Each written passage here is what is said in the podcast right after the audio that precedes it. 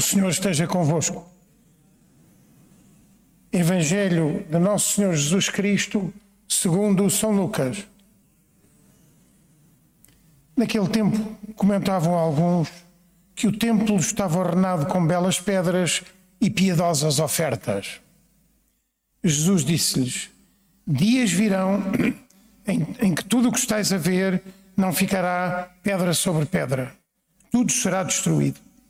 E eles perguntaram-lhe: Mestre, quando sucederá isto? Que sinal haverá de que está para acontecer? E Jesus respondeu: Tendo cuidado, não vos deixeis enganar, pois muitos virão em meu nome e dirão: Sou eu. Ou ainda: O tempo está próximo. Não os sigais. Quando ouvirdes falar de guerras e revoltas, não vos alarmeis. É preciso que estas coisas aconteçam primeiro, mas não será logo o fim. Disse-lhes ainda: há de erguer-se povo contra povo, reino contra reino.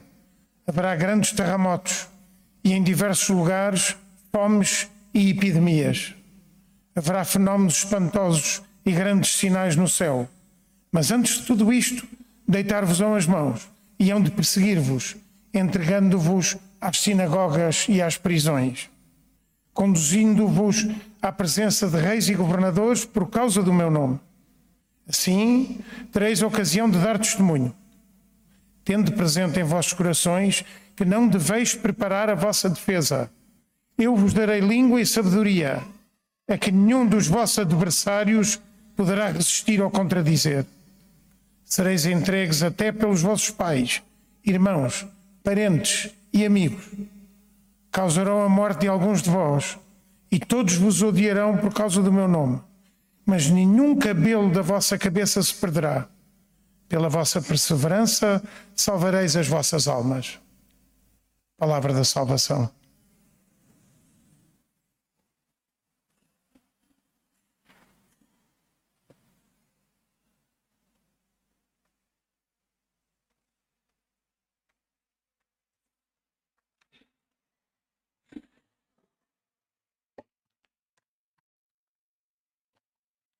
Então, como, como logo na introdução desta celebração, as leituras e o tom destas celebrações nestes últimos dias do, do calendário do ano litúrgico uh, trazem-nos ao de cima uh, várias páginas da Sagrada Escritura, de vários livros, sobre o anúncio desse final dos tempos.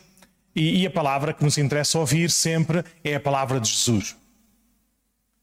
Que não nega, antes pelo contrário, anuncia esse, esse final a única coisa que diz é para não termos medo, nem nos deixarmos enganar por ilusões, por palavras, por anúncios, que a única coisa que querem despertar em nós é o medo, é a não vida, é a não resposta.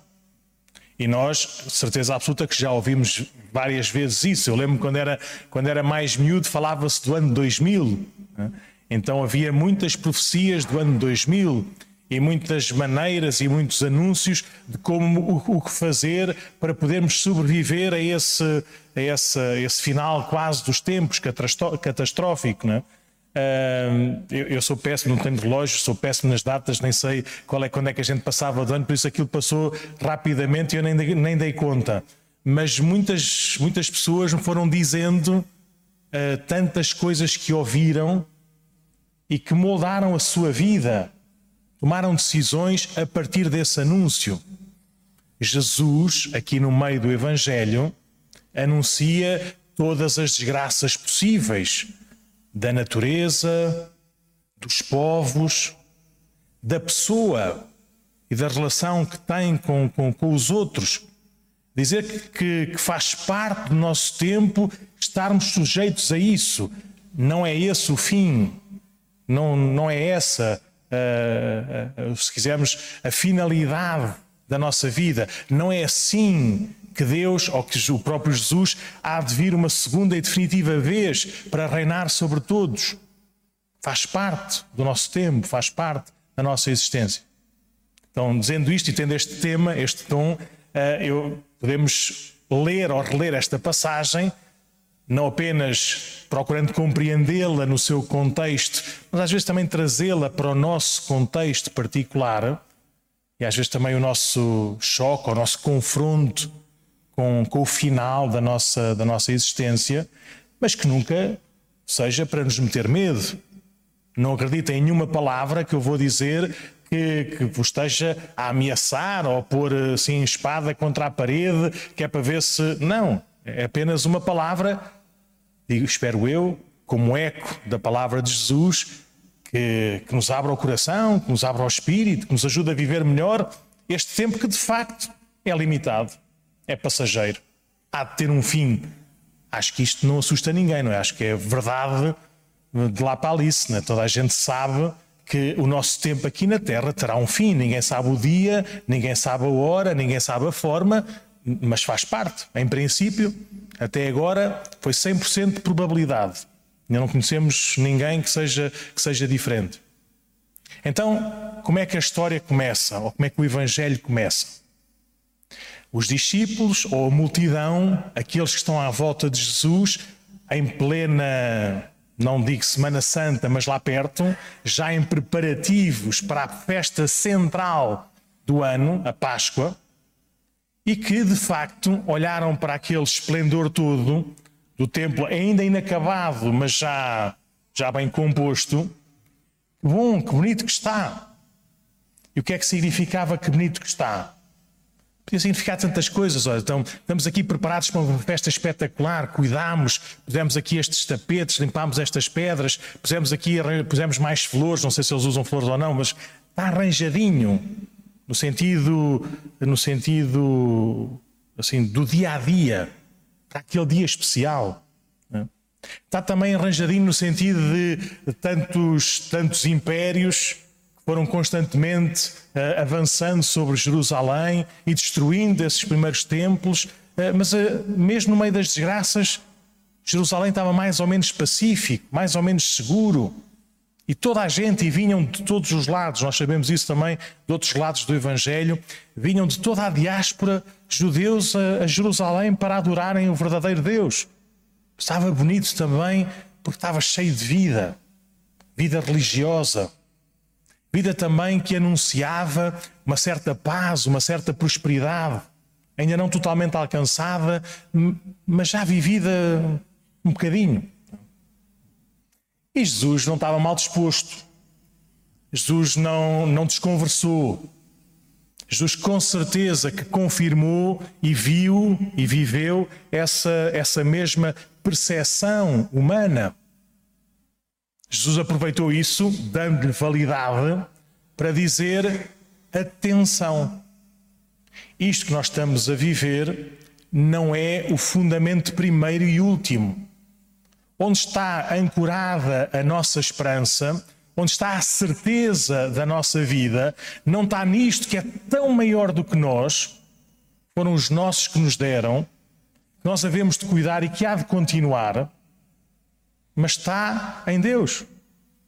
Dias virão em que não sobrará pedra sobre pedra.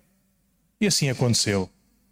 30 anos ou 35 anos depois da morte de Jesus, Jerusalém foi totalmente destruída e o templo nunca mais foi reconstruído. Hoje temos o chamado Muro das Lamentações, que era uma parede lateral de uma parte do templo, muito pequenina. Eh, por isso, Jesus, de facto, também anunciou aquilo que de pedras aconteceu, não por ação de Deus, mas por ação do Império Romano, daquele que também que perseguiu e matou cristãos. Eh, mas foi para alertar os seus para não porem aí toda a sua certeza, toda a sua esperança. Meus queridos irmãos, como é que nós vivemos? É de raiz e de meta. Onde é que a gente quer construir, fundamentar a nossa vida? E se calhar também somos mais ou menos como estes construtores do templo. Queremos ter uma vida com uma certa prosperidade, bom, sem stresses, não é? Queremos ter uma vida com uma certa paz social com os outros, claro, evidente. Queremos viver num tempo em que não haja assim grandes, grandes confusões, como é óbvio e tantas outras coisas que cada um há de ver e são valiosas. Mas não são fundamental.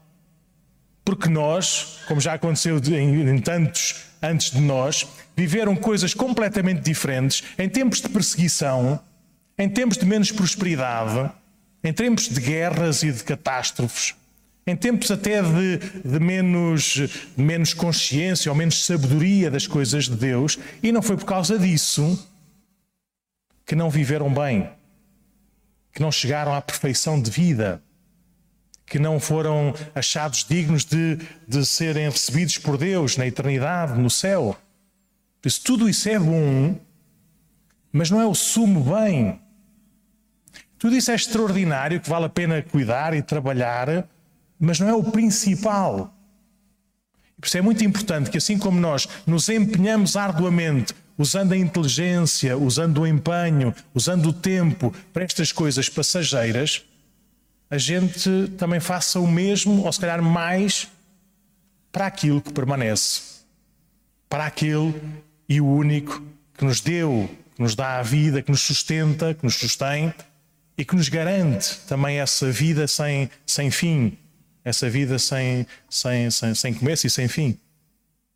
Uh, isso é um, é, um, é, um, é, um, é um desafio sabermos uh, reconhecer e trabalhar pelo fundamento da nossa, da nossa vida, mas também pode ajudar e bastante olhar para a frente, olhar para, para o futuro, olhar para a eternidade. Que bom termos bons sonhos, empenhados, fazer isto ou fazer aquilo, em saber assim ou saber assado, em cuidar, em ajudar, em amar, em educar. Não é? Para o Pelaio poder estar aqui também na igreja a rezar connosco. Claro que sim, mas é bom que a gente olhe para lá também deste, deste tempo, daquilo que, que, que não está sob o, nosso, sob o nosso domínio. Por exemplo, na segunda leitura da segunda carta de São Paulo aos Tessalonicenses, São Paulo escreveu num tempo em que a expectativa da comunidade cristã era Jesus subiu ao céu e ainda neste ano vai voltar. E ainda agora, enquanto nós estivemos aqui, há de voltar uma segunda vez e, e pronto, e fecha a loja arruma as coisas, não é? faz a liquidação total não é? dos, dos, nossos bens e vamos todos para o céu e ficamos lá no bem bom. Esta era a consciência messiânica do tempo imediatamente a seguir uh, à ressurreição de Jesus. E isso levava, por um lado, a algum medo e a ansiedade. Como é que é? E, a outro lado, a um, a um desleixo. Mais ou menos a página 2 era disso, não é? de gente que não fazia nada. Então, se Jesus está, está quase a chegar, eu vou trabalhar para quê? Eu vou garantir o meu sustento para quê? Não vale nada. Né? Então havia muita gente, não sei se eram muitos em termos absolutos, mas eram muitos em termos relativos, bastava haver um, não é? Que vivia assim, sem, sem cuidar de nada nem de ninguém. O mundo está a acabar, vou fazer o quê? Deixar andar, estou de férias. É? E, São Paulo escreve: quem não trabalhar também não coma. Uh, se quisermos dizer de uma maneira se calhar mais piedosa, o caminho do céu faz-se aqui na terra. O caminho da comunhão com Deus faz-se já agora. Eu chego até Deus pondo em prática o que Cristo me ensinou. Amar, cuidar, perdoar, dar a vida. Ah, não é estarmos aqui no bem bom, de papo ao ar, à espera que, que, que o tempo passe.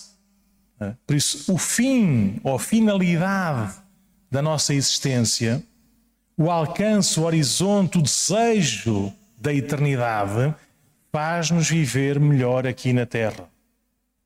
Faz-nos viver melhor todas as coisas.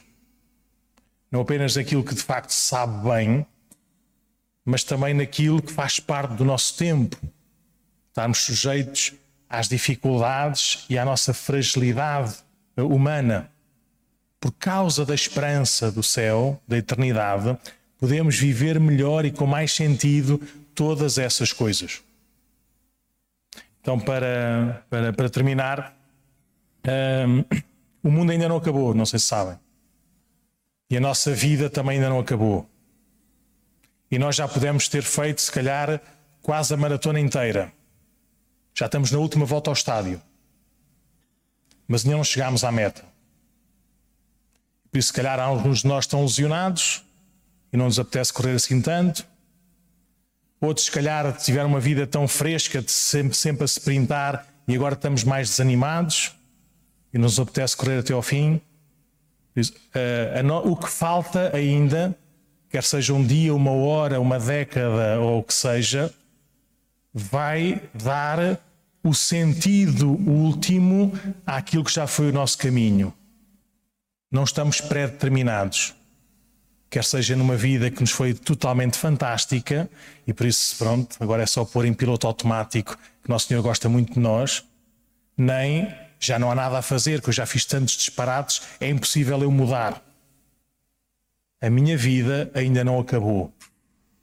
Embora a redenção na morte e na ressurreição de Jesus já a todos nos foi oferecida e a todos nos cativa, nos entusiasma para sermos curados desses nossos males e estarmos cada vez mais dispostos e preparados a viver e saborear esse bem, esse bem eterno. Então, vamos continuar a, celebrar esta, esta Eucaristia, pedindo a Nosso Senhor que, que não nos falte esta sabedoria, não pormos a, a nossa esperança naquilo que é passageiro, uh, nos nossos bens ou nas nossas conquistas, ou até nos nossos amores, mas a pormos o fundamento, primeiro e último, naquele que não passa e naquele que nos ajuda e nos inspira a viver melhor todas essas coisas. E podendo rezar sem ansiedade nenhuma, nem pressas nenhumas, vem Senhor Jesus. Vinde, vinde ao nosso coração, vinde à nossa vida, vinde iluminar o nosso, o nosso caminho. É esse tom também da expectativa da vinda que a Igreja vai continuar a celebrar, não apenas neste final do ano litúrgico, mas depois no tempo que se aproxima do, do Advento que, que nós possamos ser gente de esperança, que não se deixa vencer pelo, pelo medo e que anuncia, pela maneira de viver, essa vinda definitiva de Nosso Senhor.